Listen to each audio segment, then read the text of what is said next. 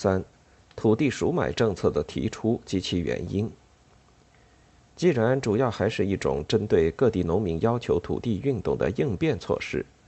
中共中央决策与实施的情况就不可避免的要受到当时整个国内外政治大环境的制约，其支持农民实行土地改革斗争的幅度也就自然要受到相当的约束。在这方面，毛泽东的态度明显的比刘少奇等人要激烈一些。比如，他在五月四日的讨论中，就基于大革命时期他在湖南农民运动考察报告中提出的“交往必须过正，不过正不能交往”的观点，明确表示，农民的平均主义在分配土地以前是革命的，不要去反对。强调，除了对大地主恶霸汉奸以外，中小地主，包括旧富农，实际上也是要侵犯一些的。不过，比较毛泽东的讲话和随后修订公布的五四指示内容，可以发现，毛泽东的意见只是部分的被写进了指示当中，而对于刘少奇所坚持的关于要尽可能保证不变更富农的土地，对一切中小地主，特别是属于军属、抗属、烈属的地主家属，在土地份额上及面子上应给予相当的照顾等项规定。毛泽东随后也表示了认可。五月五日，毛泽东修改并正式批准了五四指示，且再次重申，宣传上不要谈土地革命等。刘少奇据此起草了中共中央的指示电，告诫各地称，在目前斗争的策略上，我们在各地的报纸上除公开宣传反奸、清算、减租、减息的群众斗争外，暂时不要宣传农民的土地要求、土地改革的行动，以及解放区土地关系的根本改变；暂时不要宣传中央一九四二年土地政策的某些改变，以免过早刺激反动派的警惕性，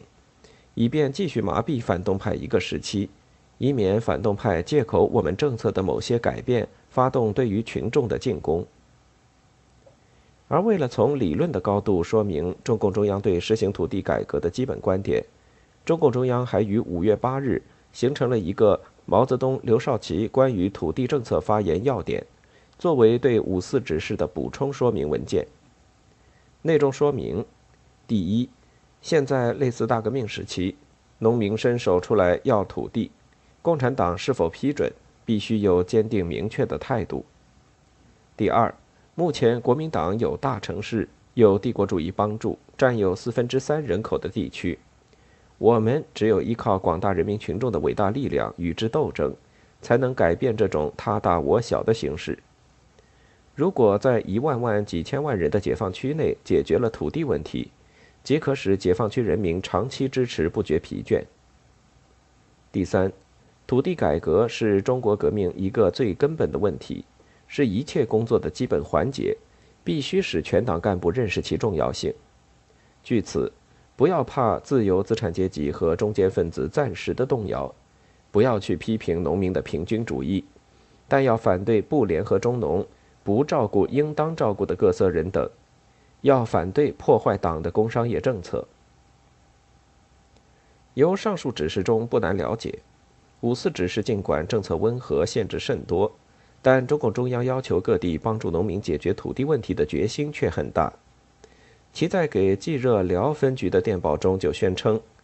减租还应进行，但只靠减租不能解决土地问题，应利用清算减租、清算负担、清算抢掠霸占、清算黑地挂地、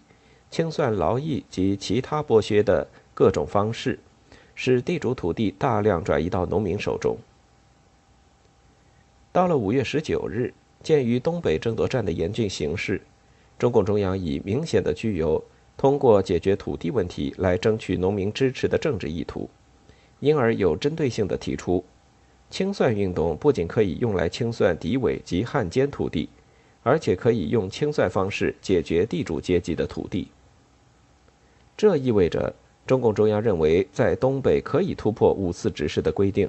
不分汉奸与否。向一切地主阶级取得土地，分给无地少地的农民。然而形势比人强。五月下旬，由于四平战役失利，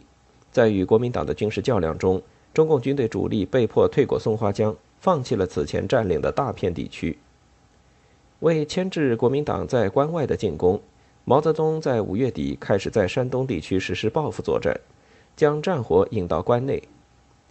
六月一日，中共中央第一次做出了全国内战不可避免的判断。但真的到了大战在即的时刻，中共中央对要不要利用激烈的土地改革方式来动员农民的问题，却反而变得犹豫起来。首先，在核战问题上，毛泽东相信中共尚未做好全面战争的准备，故一方面坚持寸土必争、寸步不让，另一方面却又不希望马上开战。故再三强调，我党基本方针应是在不丧失基本利益下实现和平。他要求周恩来等要竭力争取和平，称只要蒋答应停战，就要全力争取，并且要设法变暂时停战为长期停战，说长期战争与我不利。即使蒋介石非打不可，也必须使全国性内战爆发的时间尽可能的推迟。真打起来也要争取议和，并表示说，大打后估计六个月内外时间，如我军大胜，必可议和；如胜负相当，亦可能议和；如蒋军大胜，则不能议和。因此，我军必须战胜蒋军进攻，争取和平前途。其次，在土改问题上，一方面从战争需要和新区巩固的重要性出发。毛泽东再三指示东北局等说：“今年务必将土地问题全部或大部解决完毕。土地问题解决，兵也有了，肥也容易缴，大城市也巩固了，此点至关重要。”但另一方面，因为毛泽东这时的基本思想还是想和而非想战，故他深知维护统一战线和联合中间势力的极端必要性。在这种情况下，他自然对随着五四指示下发的土地政策发言要点中的一些鼓励各地不要怕农民的平均主义，不要怕吓跑资产阶级和中间分子之类的说法感到不尽妥当。鉴于许多地方这是已经发生了过火斗争的情况，和中间派人士开始发出明显的怨言，经反复斟酌之后，毛泽东于六月二十七日以中共中央的名义正式提出。中央正考虑由解放区发行土地公债发给地主，有代价的征收土地分配农民，如此可使地主不受过大损失。尽管中共中央内部这时多数人怀疑战争将起，各地有无可能拿出许多钱来贷给农民，而那些贫苦农民是否有能力向政府借贷来购买地主多余的土地，是否有能力偿还公债利息等等。但经过多次讨论研究后，中共中央还是很快就起草了和平土改的具体实施方案，于七月十九日正式下发征求各中央局的意见。其电报称：“为了公开宣布我们实行耕者有其田的土地政策，使农民群众自下而上的土地改革运动与各解放区政府自上而下的土地法令相互配合，以满足农民的土地要求。”推进土地改革运动的规模和速度，同时为了公开宣布保障地主在土地改革之后必须的生活，以缓和地主逃亡、分化地主内部，并减少民族资产阶级分子和中间人士的动摇怀疑，以巩固反对内战独裁、争取和平民主的统一战线，使土地问题得到顺利的解决。中央正在研究一种可以公布的土地政策。即准备根据孙中山的照价收买的办法，由政府发行土地公债，交付地主地价，分十年还本。公债基金或者由得到土地的农民负担一部分，农民每年向政府交付一定数量的地价，分为十年至二十年交清。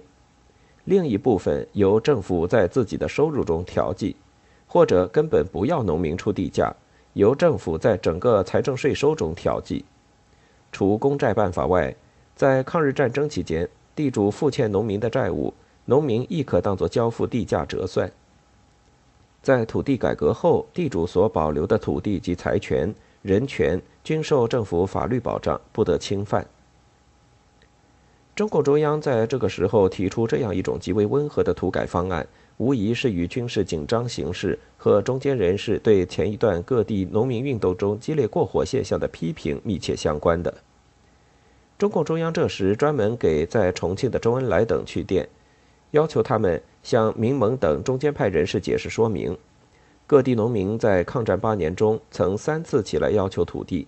我党均用了极大的说服解释工作拖延下去。自日本投降之后，各解放区广大农民起来清算汉奸恶霸，自己动手解决土地问题。我党无法和不应阻止这种群众的正当要求。农民起来之后，在个别地区或有过火之处，仅仅是个别地区的个别现象，这是难免的。但根据最近苏北的统计，淮海区在减租反间清算之后。全区现有地主一万一千零五十二户，共有土地一百三十四万两千九百五十亩。如平均计算，每户地主尚有一百二十一亩。如以每户八人计算，地主每人平均有十五亩，等于中农每人土地的五倍。太行区最近反间清算后的统计，地主每人平均有地十三亩七分，中农每人只三亩一分地。贫农每人只二亩一分地，地主每人平均所有的土地等于中农四倍半，等于贫农六倍半。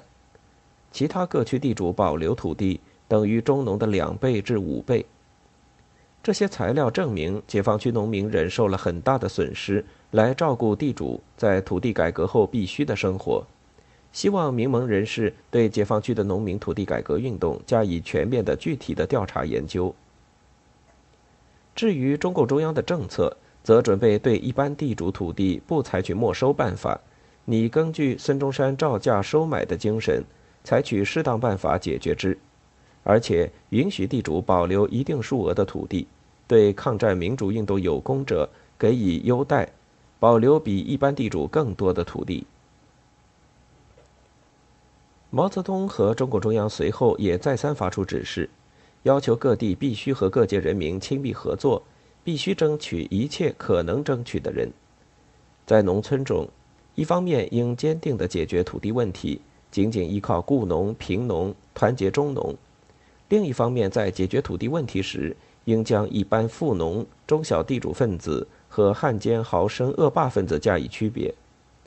对待汉奸豪绅恶霸要放严些。对待富农、中小地主要放宽些。凡亲自从事耕种土地之中农及富农的土地，不问其多少，应免于征购。尤其是为了粉碎蒋介石的进攻，我们必须自觉地向富农让步，坚持中央不变动富农自耕土地的原则。在土地问题上已经解决的地方，应保障一切地主必须的生活条件，并应对一切地主。采取缓和态度，在一切土地问题已经解决的地方，除少数反动分子之外，应对整个地主阶级采取缓和态度。对一切生活困难的地主阶级给予帮助，对逃亡地主招引其回来，给予生活出路，借以减少敌对分子，使解放区得到巩固。如此做的一个主要目的，就是要准备努力生产，使一切必需品。首先是粮食和布匹完全自给，争取在战争全面爆发之后，使自卫战争的物资需要得到满足，同时又必须使人民负担较前减轻，使我解放区人民虽然处在战争环境，而其生活仍能有所改善。